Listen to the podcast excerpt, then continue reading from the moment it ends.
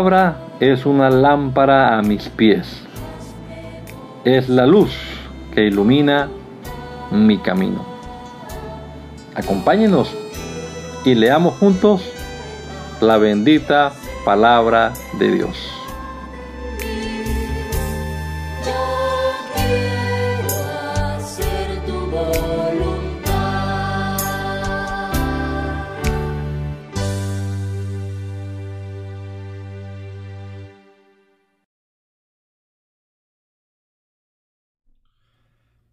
Dios, te damos muchas gracias por la vida y la salud que disfrutamos, Señor, en este nuevo amanecer, por la oportunidad que nos da de iniciar también nuestro día con tu palabra, Señor, leyendo el profeta Daniel.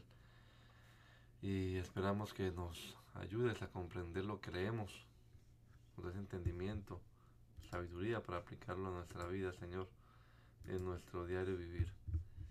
Lo rogamos, Padre amado, en el nombre poderoso de Jesús.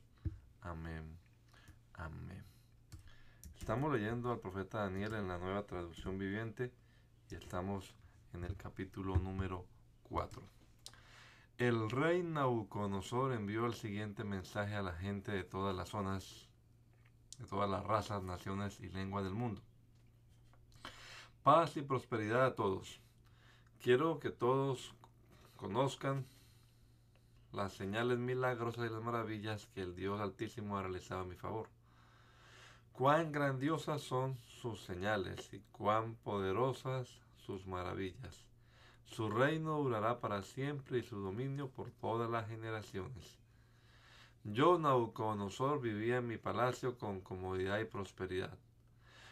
Una noche tuve un sueño que me asustó. Mientras estaba en la cama vi visiones que me aterraron. Así que emití una orden llamando a todos los sabios de Babilonia para que me explicaran el significado de mi sueño. Cuando se presentaron los magos, los brujos, los astrólogos, los adivinos, les conté el sueño, pero no pudieron dar, explicarme el significado. Finalmente Daniel se presentó ante mí y le conté el sueño. Daniel lleva el nombre de mi Dios, Belsasar. El espíritu de los dioses santos vive en él. Le dije, Belsasar, jefe de los magos, sé que el espíritu de los dioses santos vive en ti y que ningún misterio es demandado, es demasiado profundo para que lo resuelvas. Dime ahora el significado del sueño. Mientras estaba acostado en mi cama soñé esto. Vi un enorme árbol en medio de la tierra. El árbol creció muy alto y se hizo fuerte y se elevó hacia los cielos para que todo el mundo lo viera. Sus hojas eran verdes y nuevas y tenía abundancia de fruta para que todos comieran. Los animales salvajes vivían bajo su sombra y las aves anidaban en sus ramas. Todo el mundo se alimentaba de ese árbol. Luego, mientras soñaba, vi a un mensajero, un santo que descendía del cielo y el mensajero gritó, talen el árbol y córtenle las ramas, sacúdanle las hojas y desparramen su fruta, espanten los animales salvajes que están bajo su sombra y las aves que están en sus ramas, pero dejen en la tierra el tocón con las raíces, sujeto con una faja de hierro y de bronce, rodeado por la hierba tierna, y que lo moje el rocío del cielo, que viva con los animales salvajes entre las plantas del campo. Durante siete periodos de tiempo que tenga la mente de un animal salvaje en lugar de la mente humana. Pues esto es lo que decretan los mensajeros, es lo que ordenan los santos, para que todos sepan que el Altísimo gobierna los reinos del mundo y los entrega a cualquiera que él elija, incluso a las personas más humildes. Belsasar, ese fue el sueño que tuve yo, el rey Nabucodonosor, ahora dime qué significa, porque ninguno de los sabios de mi reino ha podido hacerlo. Sin embargo, tú puedes decírmelo, porque el Espíritu de los dioses santos vive en ti. Al oír el relato, Daniel, llamado Belsasar, se quedó agobiado por un rato, atemorizado por el significado del sueño. Entonces el rey le dijo, Belsasar, no te alarmes por el sueño y lo que significa. Belsasar respondió, mi señor, quisiera que los sucesos anticipados en este sueño ocurrieran a sus enemigos y no a usted. El árbol que usted vio crecía alto y se hacía fuerte y se elevaba hacia los cielos para que todo el mundo lo viera. Sus hojas eran verdes y nuevas y tenía abundancia de fruta para que todos comieran. Los animales salvajes vivían bajo su sombra y las aves anidaban en sus ramas. Este árbol es usted, su majestad. Pero usted ha crecido y se ha hecho fuerte y poderoso. Su esplendor llega hasta el cielo y su gobierno hasta los confines de la tierra. Luego usted vio un mensajero, un santo que descendía del cielo y decía, traen al árbol y destruyanlo, pero dejen en la tierra el tocón con las raíces, sujeto con una faja de hierro y de bronce, rodeado por la hierba tierna, que lo moje en rocío del cielo y que viva con los animales del campo durante siete periodos de tiempo. Esto es lo que significa el sueño, Su Majestad, y lo que el Altísimo ha declarado que le sucederá a mi Señor el Rey. Usted será expulsado de la sociedad humana y vivirá en el campo con animales salvajes. Comerá pasto como el ganado y el rocío del cielo lo mojará. Durante siete periodos de tiempo vivirá de esta manera hasta que reconozca que el Altísimo gobierna los reinos del mundo y los entrega a cualquiera que él elija. Sin embargo, quedaron en la tierra el tocón y las raíces del árbol. Esto significa que usted recibirá nuevamente el reino cuando haya reconocido que es el cielo el que gobierna. Reina Uconosor, por favor, acepte mi consejo. Deje de pecar y haga lo correcto. Apártese de su perverso pasado y sea compasivo con los pobres. Quizá entonces pueda seguir prosperando. Sin embargo, todas estas cosas le ocurrieron al rey Nabucodonosor. Doce meses más tarde el rey caminaba sobre la terraza del palacio real en Babilonia y mientras contemplaba la ciudad, dijo, miren, esta es esta grandiosa ciudad de Babilonia edifiqué esta hermosa ciudad con mi gran poder, para que fuera mi residencia real a fin de desplegar mi esplendor majestuoso. Mientras estas palabras aún estaban en su boca, se oyó una voz desde el cielo que decía, Rey Nabucodonosor, este mensaje es para ti. Ya no Eres gobernante de este reino, serás expulsado de la sociedad humana, vivirás en el campo con los animales salvajes y comerás pasto y ganado.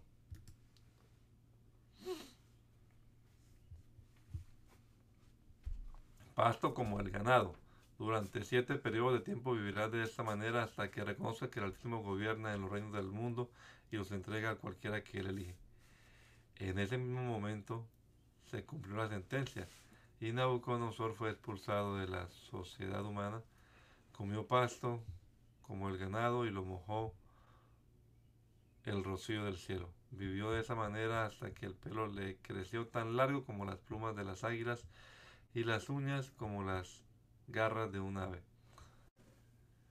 Cuando se cumplió el tiempo, yo Nabucodonosor levanté los ojos al cielo, recuperé la razón y alabé y adoré al Altísimo y di honra al que vive para siempre su dominio es perpetuo y eterno de su reino. Todos los hombres de la tierra son nada comparados con él. Él hace lo que quiere entre los ángeles del cielo y entrega a la gente de y entre la gente de la tierra nadie puede detenerlo ni decirle por qué hace estas cosas. Cuando recobré la razón, recuperé recuperé mi honra, mi gloria, mi reino, mis asesores y nobles me buscaron y fui restituido como cabeza de mi reino con mayor honra que antes. Ahora yo, Nabucodonosor, alabo, glorifico y doy honra al Rey del cielo. Todos sus actos son justos y verdaderos y es capaz de humillar al soberbio.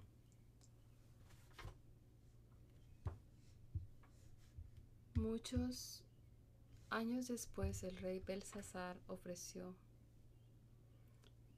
un, un gran banquete a mil de sus nobles y bebió vino con ellos.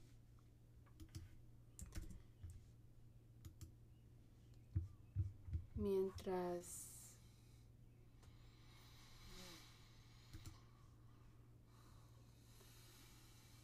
Belsasar bebía, mandó traer las copas de oro y plata que su antecesor Nabucodonosor había sacado del templo de Jerusalén.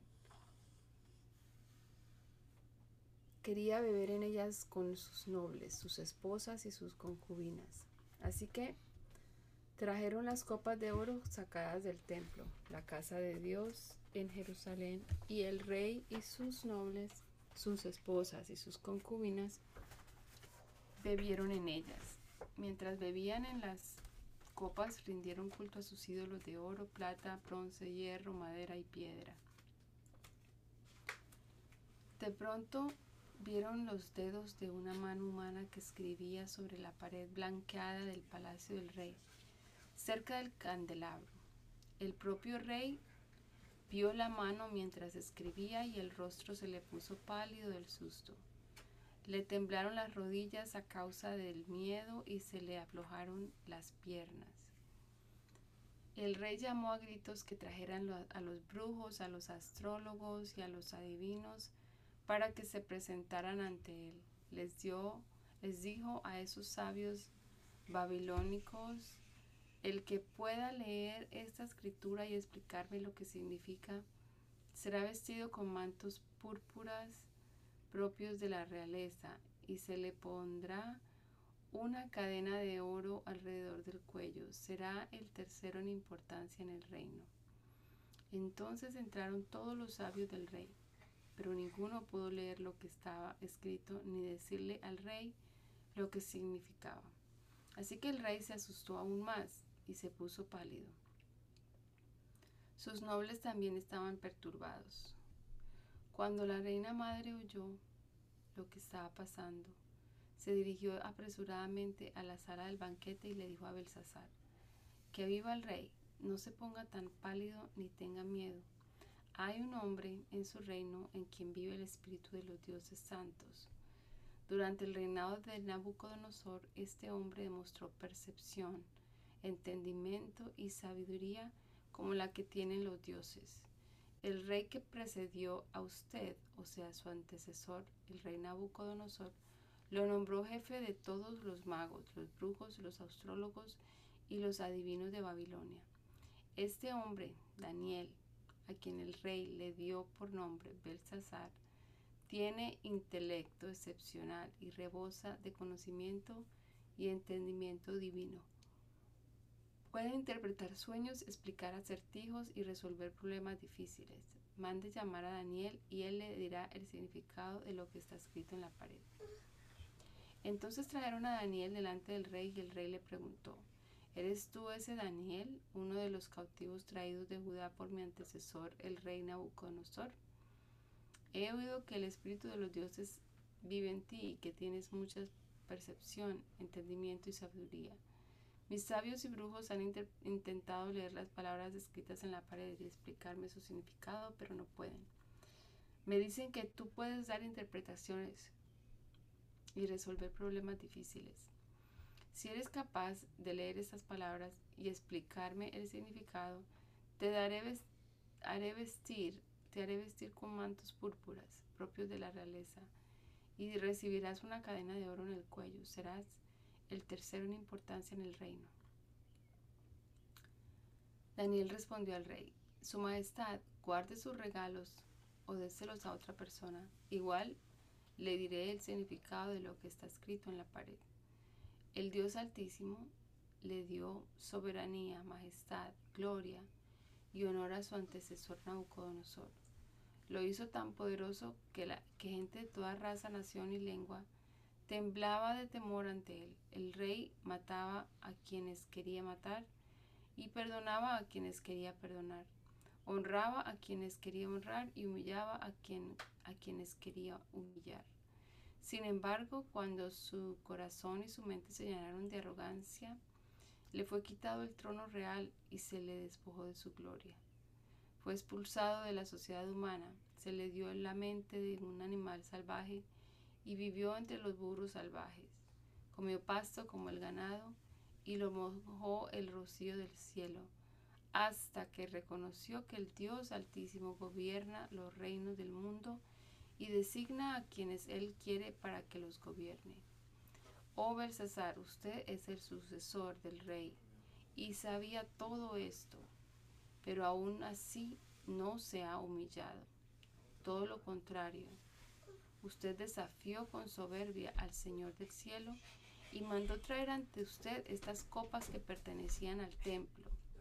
Usted, sus nobles, sus esposas y sus concubinas estuvieron bebiendo vino en estas copas mientras rendían culto a dioses de plata, oro, bronce, hierro, madera y piedra, dioses que no pueden ver ni oír, ni saben absolutamente nada.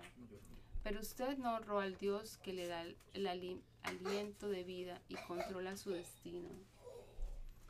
Así que Dios envió esta mano para escribir el mensaje. Ese es el mensaje que se escribió, Mene, Mene, Tekel y Parsi. Y el significado de las palabras es el siguiente. Mene significa contado. Dios ha contado los días de su reinado y le ha puesto fin. Tekel significa pesado. Usted ha sido pesado en la balanza y nos dio la medida. Parsin significa dividido. Su reino ha sido dividido y dado a los medos y a los persas. Entonces, por orden del rey Belsasar, vistieron a Daniel con mantos púrpuras, le pusieron una cadena de oro en el cuello y lo proclamaron el tercero en importancia en el reino. Esa misma noche mataron a Belsasar, rey de Babilonia, y Darío el Medo se apoderó del reino a los 62 años de edad. Darío el decidió dividir el reino en 120 provincias y nombró a un alto funcionario para gobernar cada provincia. Asimismo, el rey escogió a Daniel y a dos personas más como administradores para que supervisaran a los altos funcionarios y protegieran los intereses del rey. Pronto Daniel demostró ser más capaz que los otros administradores y altos funcionarios.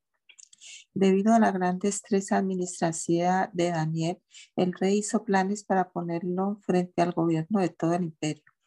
Entonces los demás administradores y altos funcionarios comenzaron a buscar alguna falta en la manera en que Daniel conducía los asuntos de gobierno, pero no encontraron nada que pudieran criticar o condenar.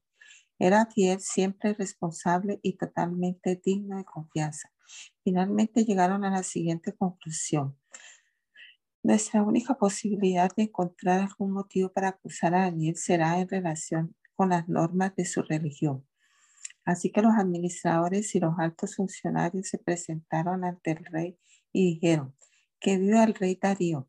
Todos nosotros, administradores, autoridades, altos funcionarios, asesores y gobernadores, nos hemos puesto de acuerdo en que el rey apruebe una ley que se haga cumplir estrictamente.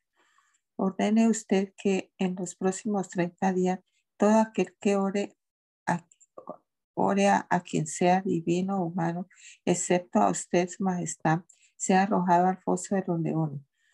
Ahora bien, su majestad emita y firme esta ley de tal modo que no pueda ser alterada una ley oficial de los medos y de los persas que no puede ser revocada.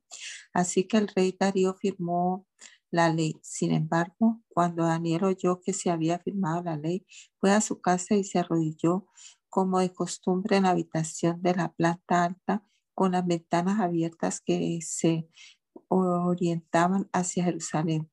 Oraba tres veces al día tal como siempre lo había hecho, dando gracias a su Dios. Entonces los funcionarios fueron juntos a la casa de Daniel y lo encontraron orando y pidiéndole a Dios que lo ayudara. De manera que fueron directo al rey y le recordaron el decreto. ¿No firmó usted una ley por la cual durante los próximos 30 días todo aquel que ore a quien sea divino o humano, excepto a usted, su majestad, sea arrojado al foso de los leones? Sí, contestó el rey. Esa decisión sigue en pie y es una ley oficial de los medos y de los persas que no puede ser revocada. Entonces le dijeron al rey, ese hombre Daniel, uno de los cautivos de Judá, no hace caso a usted ni a su ley. Sigue orando a su Dios tres veces al día. Al oír esto, el rey se angustió mucho y procuró encontrar un modo de salvar a Daniel. Pasó el resto del día buscando una manera de librarlo de ese aprieto. Por la noche los hombres volvieron a presentarse ante el rey y dijeron, Su Majestad, usted sabe que según las leyes de los medas y los persas, ninguna ley firmada por el rey puede ser modificada. Entonces, finalmente el rey ordenó que rezaran a Daniel y arrojaran al foso de los leones. El rey le dijo, que tu Dios a quien sirves tan fielmente te rescate. Así que trajeron una piedra y la colocaron sobre la, la boca del foso. El rey selló la piedra con su sello real y los sellos de sus nobles para que nadie pudiera rescatar a Daniel. Luego el rey regresó al palacio y pasó la noche en ayuno. Rechazó sus entretenimientos habituales y no pudo dormir en toda la noche. Muy temprano a la mañana siguiente el rey se levantó y deprisa y fue deprisa al foso de los leones. Cuando llegó allí, gritó con angustia, Daniel, siervo del Dios viviente, ¿pudo tu Dios a quien sirves tan fielmente rescatarte de los leones? Y Daniel contestó, que viva el rey.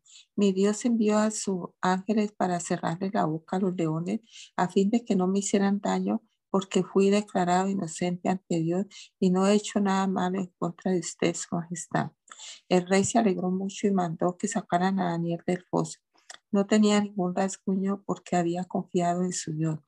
Entonces el rey dio órdenes de que arrestaran a los hombres que maliciosamente habían acusado a Daniel y los hizo echar al foso de los leones junto con sus esposas y con sus hijos. Los leones saltaron sobre ellos y los despedazaron aún antes de que llegaran al piso del foso. Después el rey Darío envió el siguiente mensaje a la gente de toda raza, nación y lengua en el mundo entero. Paz y prosperidad a todos ustedes. Ordeno que en mi reino toda persona tiemble con temor delante del Dios de Daniel, pues Él es el Dios viviente y permanecerá, y permanecerá para siempre. Su reino jamás será destruido y su dominio nunca tendrá fin. Él rescata y salva a su pueblo, realiza señales milagrosas y maravillas en los cielos y en la tierra. Era rescatado a Daniel del poder de los leones. Así que Daniel prosperó durante el reinado de Darío y el reinado de Ciro el persa.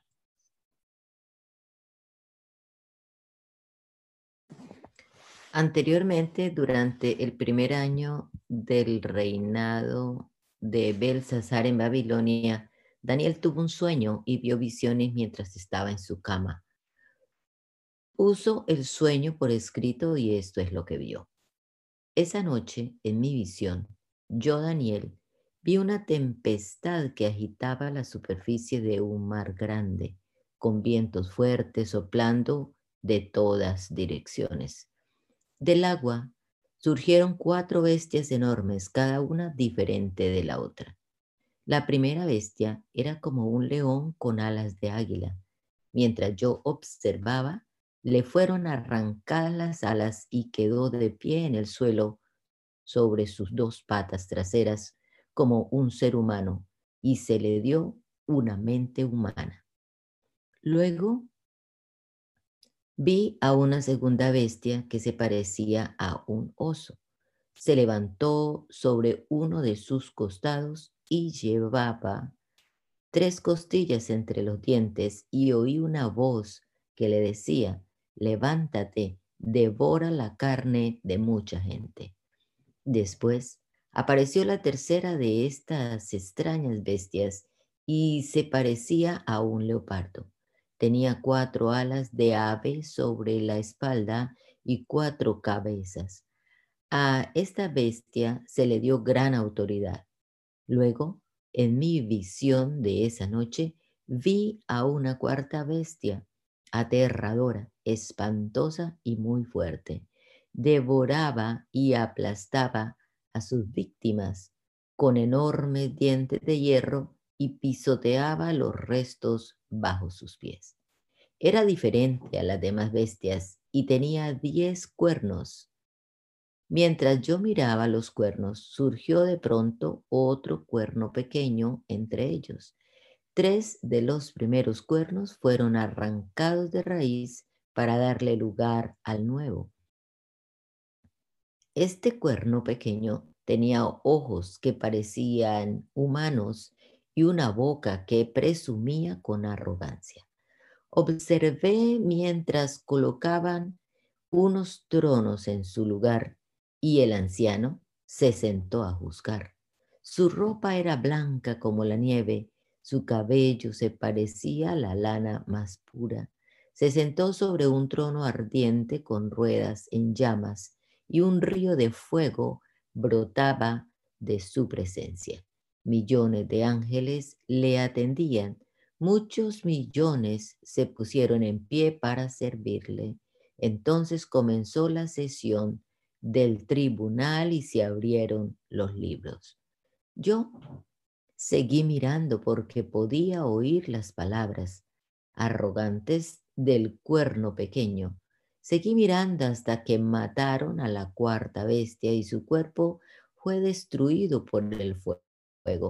A las otras tres bestias les quitaron la autoridad, pero se les permitió seguir con vida un poco más.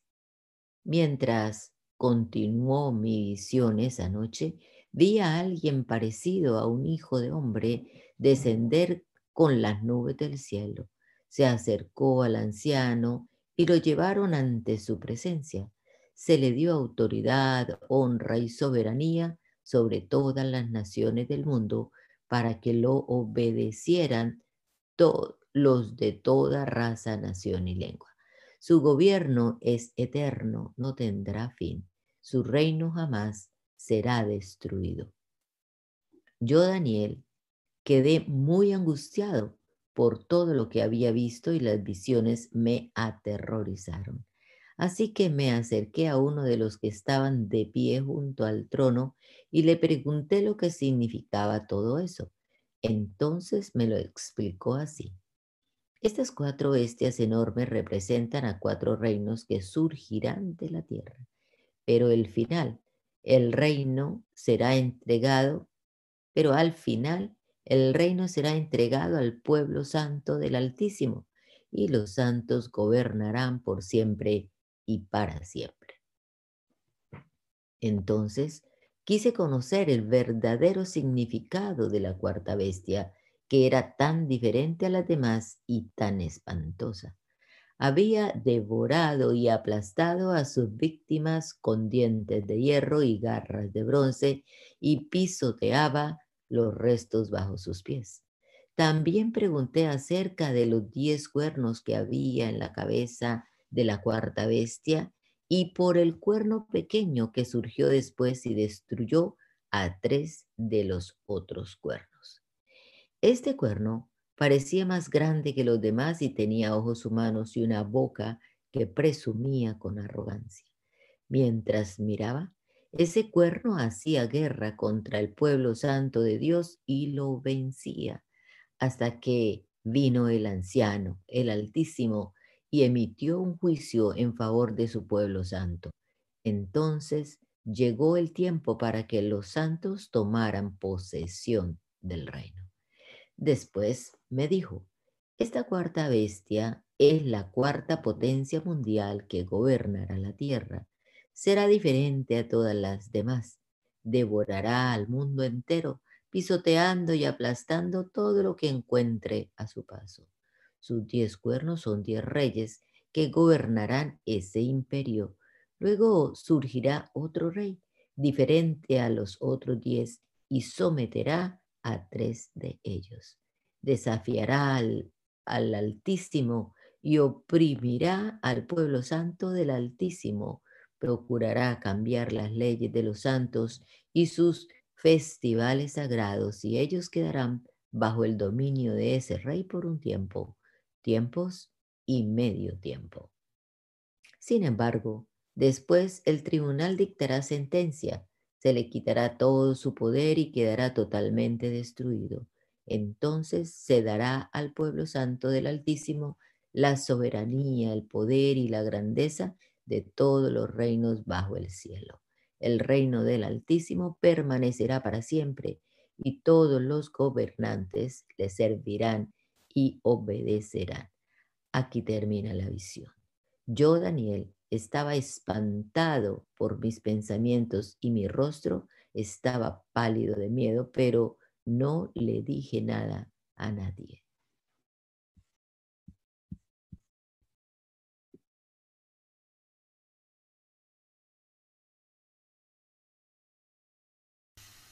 Durante el tercer año del reinado de Belsasar, yo, Daniel, tuve otra visión, después de la que ya se me había aparecido. En esta visión me encontraba en la fortaleza de Susa, en la provincia de Elán, de pie junto al río Ulay. Cuando levanté los ojos vi un carnero con dos cuernos largos de pie junto al río. Uno de los cuernos era más largo que el otro, y a pesar de que le había crecido después. El carnero embestía todo lo que encontraba a su paso hacia el occidente, el norte y el sur. Nadie podía hacerle frente ni ayudar a sus víctimas. El carnero hacía lo que quería y se hizo muy poderoso. Mientras yo observaba, de pronto apareció un chivo desde el occidente y atravesó el campo con tanta rapidez que ni siquiera tocó la tierra. Este chivo que tenía un cuerno enorme entre los ojos se dirigió hacia el carnero de dos cuernos que yo había visto parado junto al río y se abalanzó con furia sobre él. El chivo atacó con violencia al carnero y le dio un golpe que le quebró ambos cuernos. El carnero quedó indefenso y el chivo lo derribó y lo pisoteó. Nadie pudo rescatar al carnero del poder del chivo. El chivo se hizo poderoso, pero cuando alcanzó el máximo de su poder se quebró el enorme cuerno que tenía.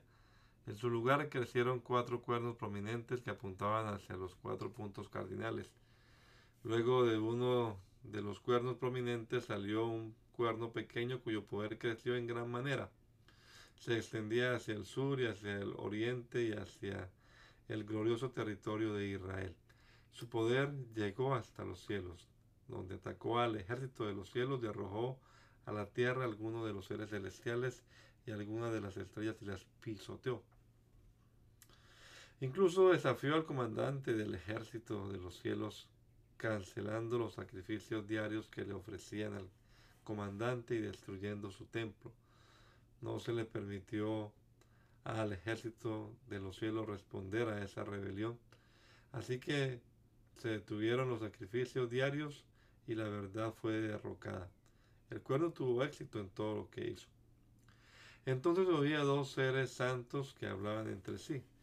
Uno de ellos preguntó, ¿cuánto tiempo durarán los sucesos de esta visión? ¿Por cuánto tiempo la rebelión que causa profanación detendrá los sacrificios diarios? ¿Por cuánto tiempo pisotearán el templo y al ejército celestial? El otro le contestó, pasarán dos mil trescientas noches y mañanas. Después el templo será restaurado. Mientras yo, Daniel, procuraba entender el significado de esta visión. Alguien que se parecía a un hombre se paró frente a mí. Entonces oí una voz humana que exclamaba desde el río Ulay, Gabriel, dile a este hombre el significado de su visión. Cuando Gabriel se acercó al lugar donde yo estaba, me aterroricé tanto que caí rostro en tierra. Hijo de hombre, me dijo, debes comprender que los sucesos que has visto en tu visión tienen que ver con el tiempo del fin.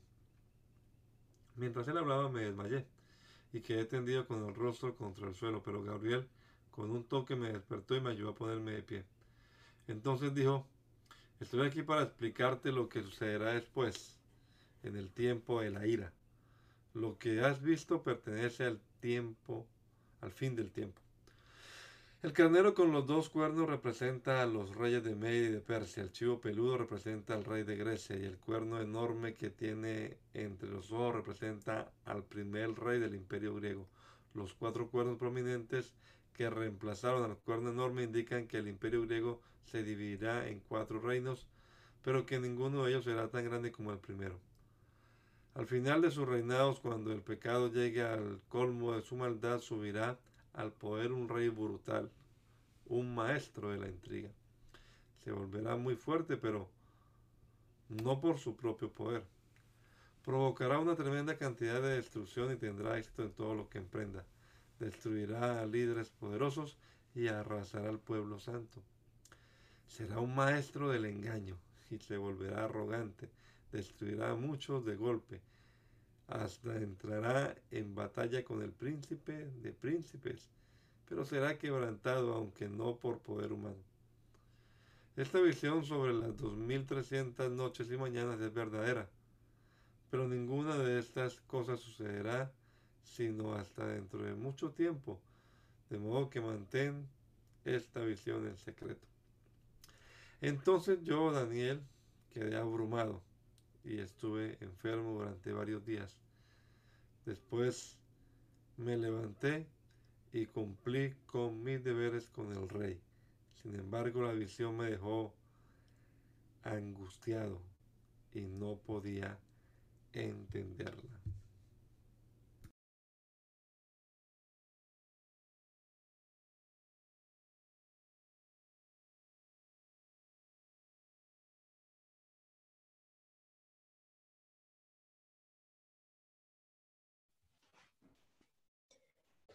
Era el primer año del reinado de Darío, el Medo, hijo de Asuero, quien llegó a ser rey de los babilonios. Durante el primer año de su reinado, yo, Daniel, al estudiar la palabra del Señor, según fue revelada al profeta Jeremías, aprendí que Jerusalén debía quedar en desolación durante 70 años.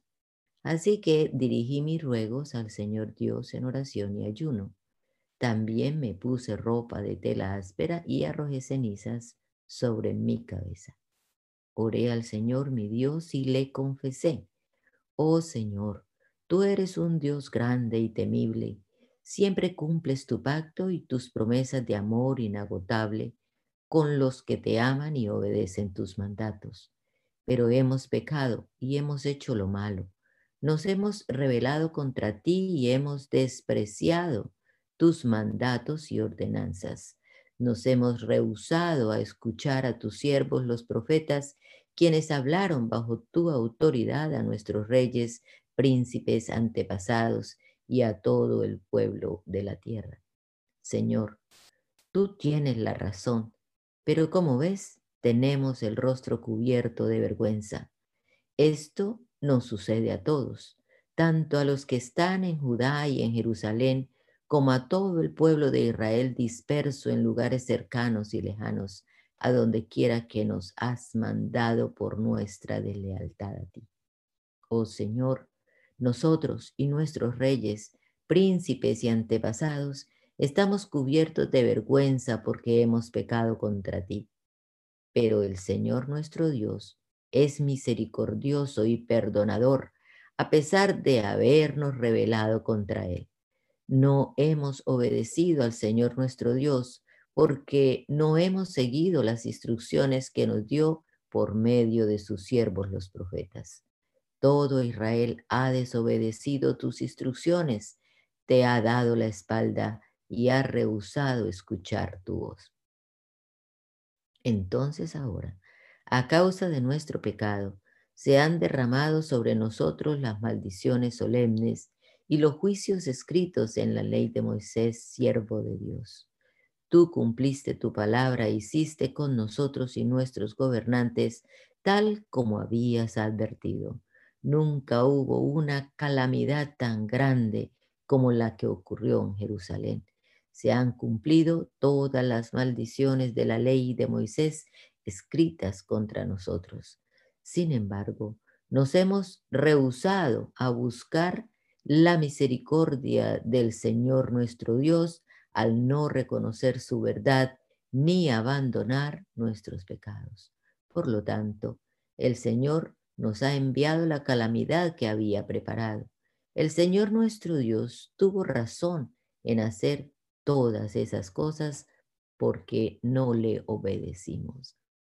Oh Señor nuestro Dios, al rescatar a tu pueblo de Egipto con gran despliegue de poder, le diste honor perpetuo a tu nombre, pero hemos pecado y estamos llenos de maldad. En vista de tus fieles misericordias, por favor, Señor, aparta tu enojo y furor de tu ciudad, Jerusalén, tu monte santo.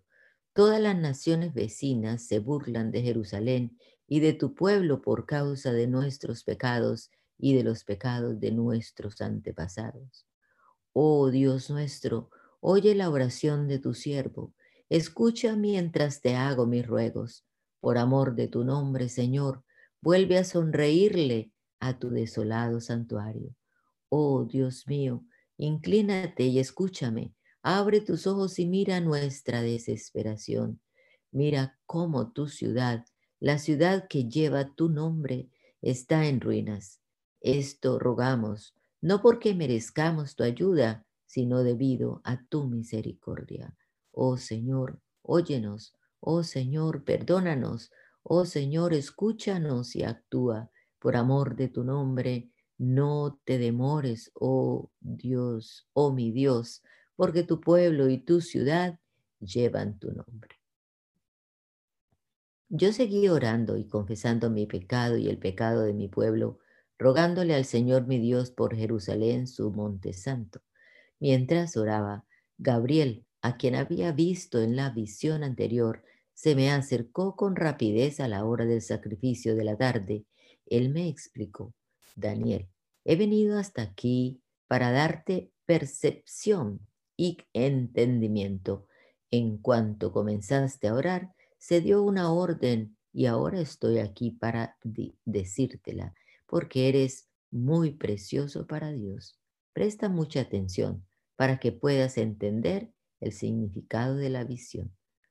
Un periodo de 70 conjuntos de siete se ha decretado para tu pueblo y tu ciudad santa para poner fin a su rebelión, para terminar con su pecado, para obtener perdón por su culpa, para traer justicia eterna, para confirmar la visión profética y para ungir el lugar santísimo.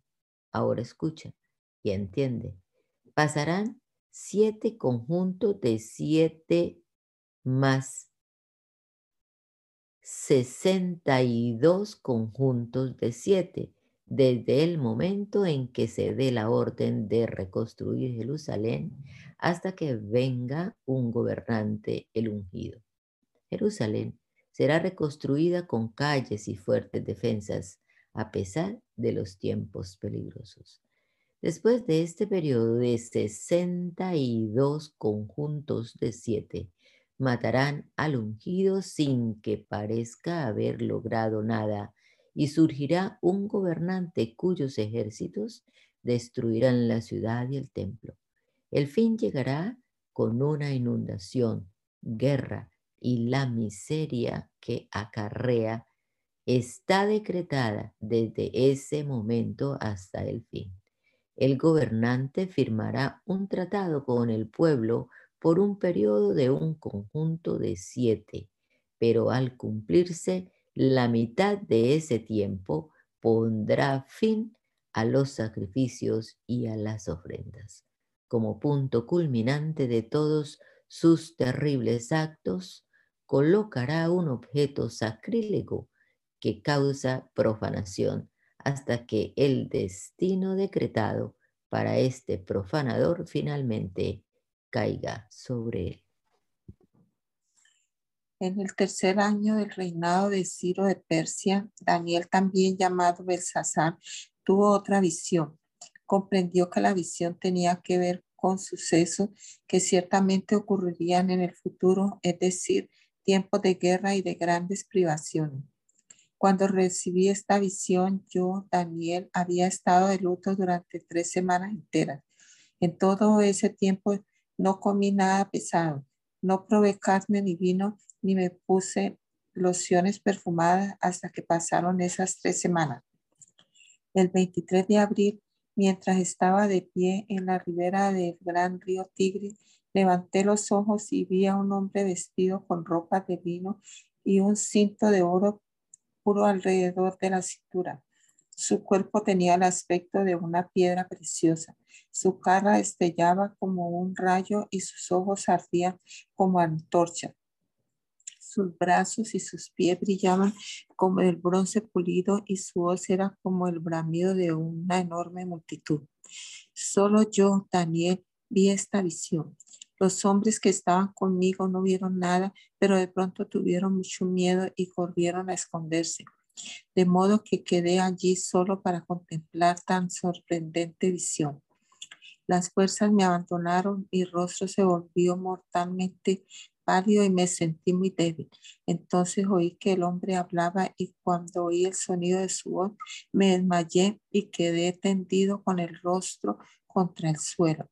En ese momento una mano me tocó y aún temblando me levantó y me puso sobre las manos y las rodillas. Entonces el hombre me dijo, Daniel, eres muy precioso para Dios, así que presta mucha atención a lo que tengo que decirte. Ponte de pie porque me enviaron a ti. Cuando me dijo esto, me levanté todavía temblando.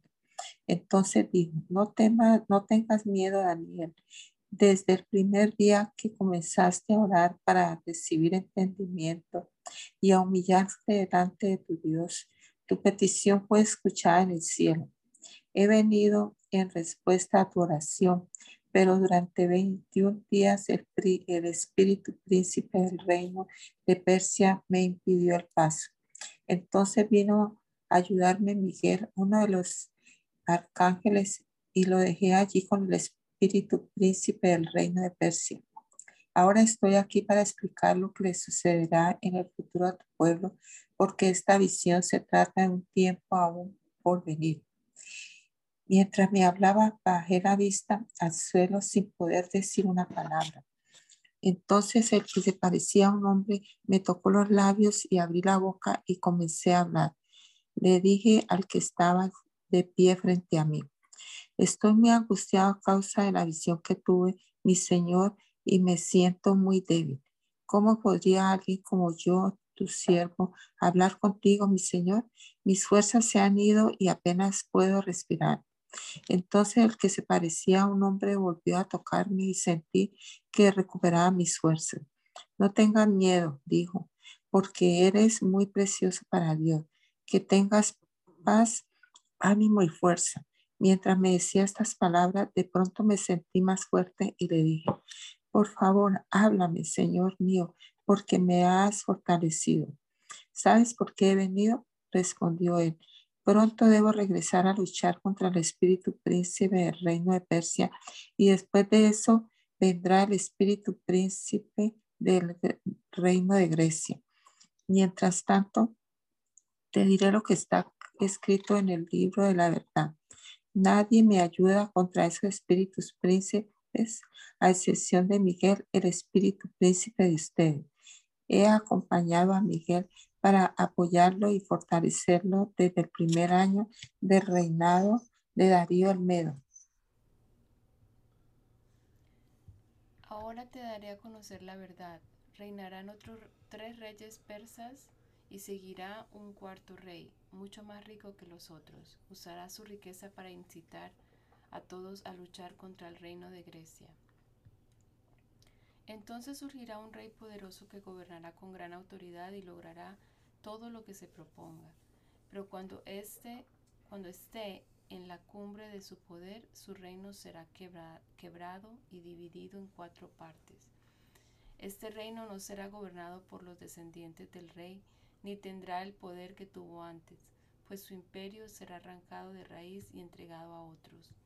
El rey del sur crecerá en poder, pero uno de sus propios funcionarios llegará a ser más poderoso que él y gobernará el reino con gran autoridad. Algunos años después se formará una alianza entre el rey del norte y el rey del sur. El rey del sur dará a su hija en matrimonio al rey del norte para asegurar la alianza pero tanto ella como su padre perderán su influencia sobre el rey.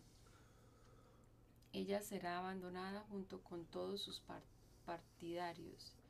No obstante, cuando uno de sus parientes llegue a ser el rey del sur, éste levantará un ejército, entrará en la fortaleza del rey del norte y lo derrotará.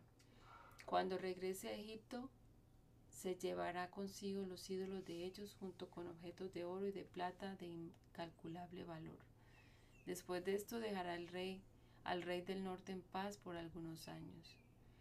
Más tarde el rey del norte invadirá el imperio del rey del sur, pero regresará pronto a su propia tierra. Sin embargo, los hijos del rey del norte reunirán un ejército poderoso que avanzará como una inundación y llevará el combate hasta la fortaleza del enemigo. Entonces, furioso, el rey del sur saldrá a pelear contra los enormes ejércitos reunidos por el rey del norte y los derrotará. Después de arrasar con el ejército enemigo, el rey del sur se llenará de orgullo y ejecutará a muchos miles de sus enemigos. Pero su triunfo no durará mucho tiempo. Pocos años después, el rey del norte regresará con un ejército bien equipado, mucho más numeroso que antes. En esos días habrá una rebelión general contra el rey del sur. En cumplimiento de esta visión, hombres violentos del pueblo de Israel se unirán a esa rebelión, pero fracasarán.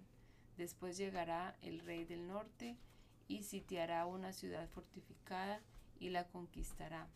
Las mejores tropas del sur no podrán hacer frente al ataque.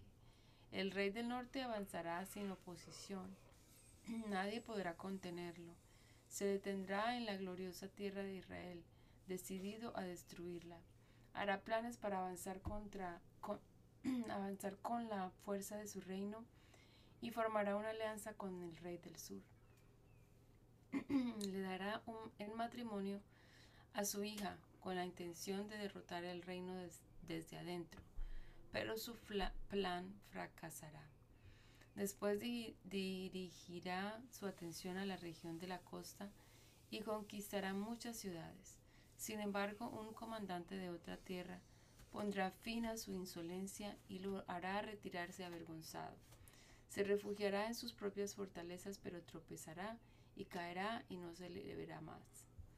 El sucesor del rey enviará a un cobrador de impuestos para mantener el esplendor del reino, pero morirá al cabo de un breve reinado aunque no como resultado del enojo ni en batalla.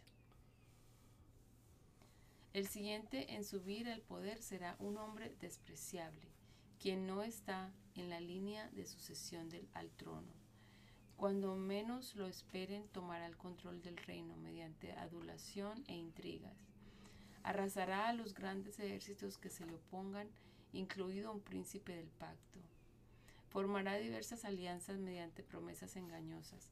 Se volverá fuerte y a pesar de tener solo un puñado de seguidores, de, improviso invadirá los lugares más ricos del territorio. Luego repartirá entre sus seguidores el botín y las fortunas de los ricos, algo que sus antecesores nunca habían hecho. Hará planes para conquistar las ciudades fortificadas, pero esto durará poco tiempo. Entonces se armará de valor y se levantará un gran ejército en contra del rey del sur. Saldrá a la batalla con un ejército poderoso, pero será en vano, porque habrá intrigas en su contra. Los de su propia casa causarán su derrota. Su ejército será arrasado y muchos morirán. Entonces, sin otro propósito que dañarse el uno al otro, estos reyes se sentarán a la mesa de negociaciones y conspirarán el uno contra el otro con el propósito de engañarse mutuamente. Pero esto no cambiará nada, porque el fin llegará a la hora señalada. El rey del norte entonces regresará a su territorio con muchas riquezas. En su camino se pondrá en contra del pueblo del pacto sagrado y causará mucho daño antes de seguir su viaje. Después, a la hora señalada, volverá a invadir el, el sur pero esta vez el resultado será diferente, pues lo espantarán barcos de guerra de las costas del occidente. Se retirará y volverá a su territorio. Sin embargo, descargará su enojo contra el pueblo del pacto sagrado y premiará a los que abandonen el pacto. Su ejército se apoderará de la fortaleza del templo, contaminará el santuario, pondrá fin a los sacrificios diarios y colocará el objeto sacrílego que causa profanación. Capturará con adulaciones a quienes desobedecen el pacto. Sin embargo, el pueblo que conoce a su Dios se mantendrá fuerte y lo resistirá. Los líderes sabios instruirán a muchos, pero esos maestros morirán por fuego y espada a los o los encarcelarán y les robarán. Durante estas persecuciones recibirán poca ayuda y muchos de los que se unan a ellos serán, no serán sinceros. Algunos de los sabios serán víctimas de la persecución. De esa manera ellos se perfeccionarán, se limpiarán y se refinarán, se refinarán hasta que llegue el tiempo del fin, porque la hora señalada todavía está por venir. El rey hará lo que le venga en gana, se exaltará a sí mismo y afirmará ser más grande que todos los dioses, incluso blasfemará contra el Dios de dioses. El éxito lo acompañará, pero solo hasta que se cumpla el tiempo de la ira, pues lo que se ha establecido sin lugar a dudas ocurrirá. No tendrá ningún respeto por los dioses de sus antepasados, ni por el Dios querido por las mujeres, ni por ningún otro Dios, porque se jactará de ser más grande que todos ellos. En su lugar rendirá culto al Dios de las fortalezas, un Dios que sus antepasados jamás conocieron, y lo engrandecerán con oro, plata, piedras preciosas y regalos costosos. Atacarán las fortalezas más resistentes, afirmando que cuenta con la ayuda de ese Dios extranjero. Honrará a quienes se sometan a él al ponerlos en puestos de autoridad y al repartir la tierra entre ellos como recompensa. Luego, al tiempo del fin, el rey del sur atacará al rey del norte. El rey del norte saldrá precipitadamente en carros de guerra con sus conductores y una enorme armada. Invadirá varios territorios y los arrasará como una inundación. Entrará en la gloriosa tierra de Israel y muchas naciones caerán pero Moab, Edom y la mayor parte de Amón escaparán de sus manos. Conquistará muchos países y ni siquiera Egipto se salvará. Se apoderará, apoderará del oro, de la plata y de los tesoros de Egipto. Los libios y los etíopes serán sus sirvientes. Pero luego lo alarmarán las noticias provenientes del oriente y del norte, y saldrán con furia a destruir y aniquilar a muchos. Se detendrá entre el glorioso monte santo y el mar, y allí el glorioso monte santo y el mar, y allí instalará sus carpas reales, pero mientras esté allí, terminará su tiempo de repente y no habrá quien lo ayude. En ese tiempo se levantará Miguel, el arcángel, que hace guardia sobre tu nación. Entonces habrá un tiempo de angustia como no lo hubo desde que existen las naciones. Sin embargo, en ese momento cada uno de tu pueblo que tiene el nombre escrito en el libro será rescatado. Se levantarán muchos de los que están muertos y enterrados, algunos para vida eterna y otros para vergüenza y deshonra eterna los sabios resplandecerán tan brillantes como el cielo y quienes conducen a muchos a la justicia brillarán como estrellas para siempre.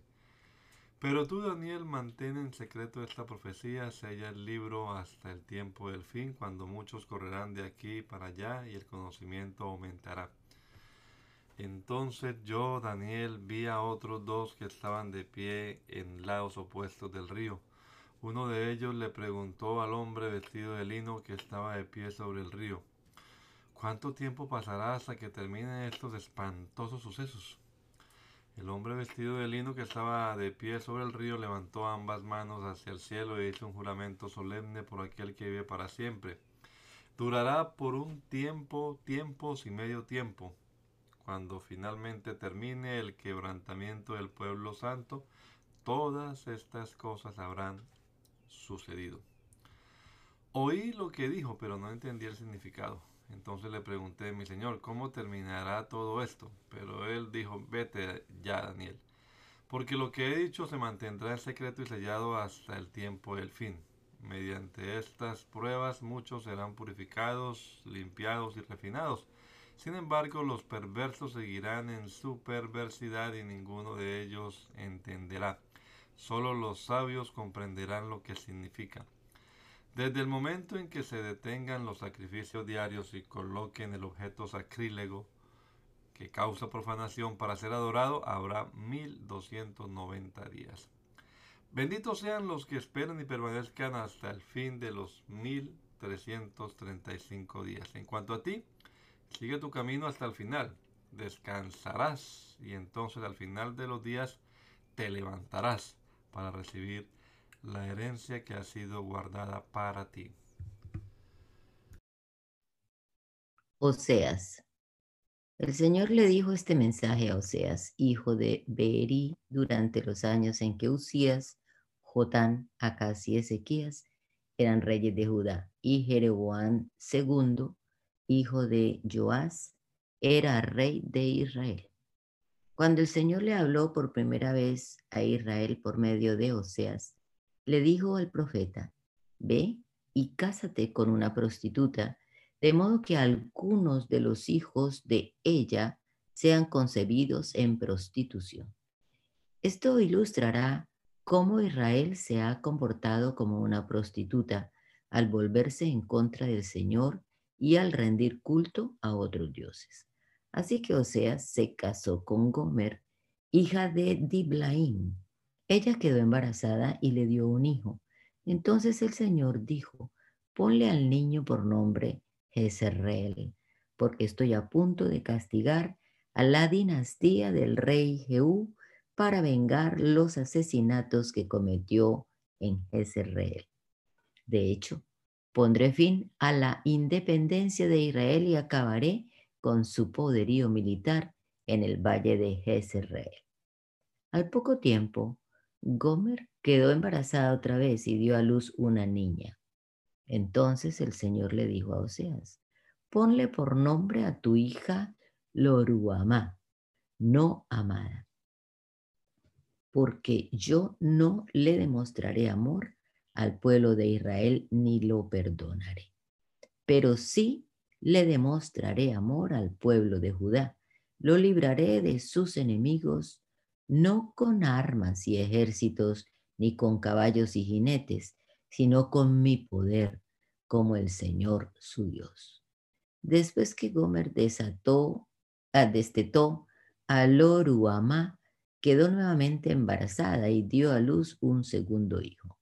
Entonces el Señor dijo, ponle por nombre Lo a mí, no es mi pueblo, porque Israel no es mi pueblo y yo no soy su Dios.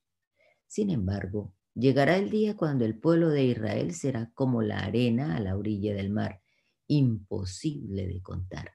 Así que en lugar donde se Así que en el lugar donde se les dijo, ustedes no son mi pueblo, se dirá, ustedes son hijos del Dios viviente.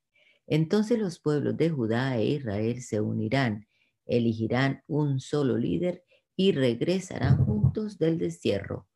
Qué gran día será el día de Jezreel, cuando Dios plantará de nuevo a su pueblo en su tierra. Te damos gracias, Señor Jesucristo, por este rato que nos has permitido en esta mañana pasar aquí con tu palabra y recordando estos, estas profecías de Daniel acerca de los últimos tiempos, Señor. Ayúdanos a permanecer firmes y fieles en tu palabra, Señor, en estos tiempos que estamos viviendo nosotros, dando testimonio, Señor, de tu poder, de tu grandeza y de tu amor, como debemos hacerlo a cada instante. Nos encomendamos también en este día, Señor, antes de empezar nuestras labores cotidianas, esperando que nos bendigas y que obres a través nuestro, Señor Jesucristo. Bendice tu pueblo, Padre amado, te lo rogamos, en el nombre poderoso de Jesucristo, nuestro Señor. Amén. Amén.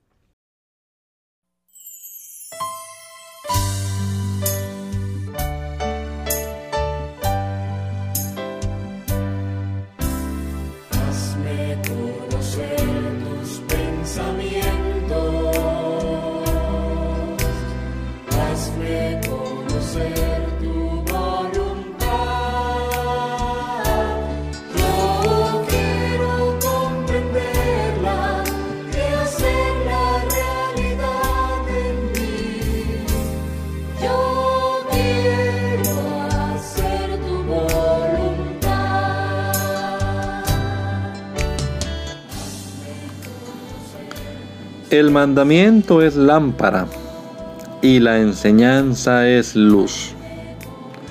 Y las reprensiones son el camino de la vida. Espero que esta lectura de la palabra de Dios haya sido de edificación para su vida y la de su familia. Gracia y paz.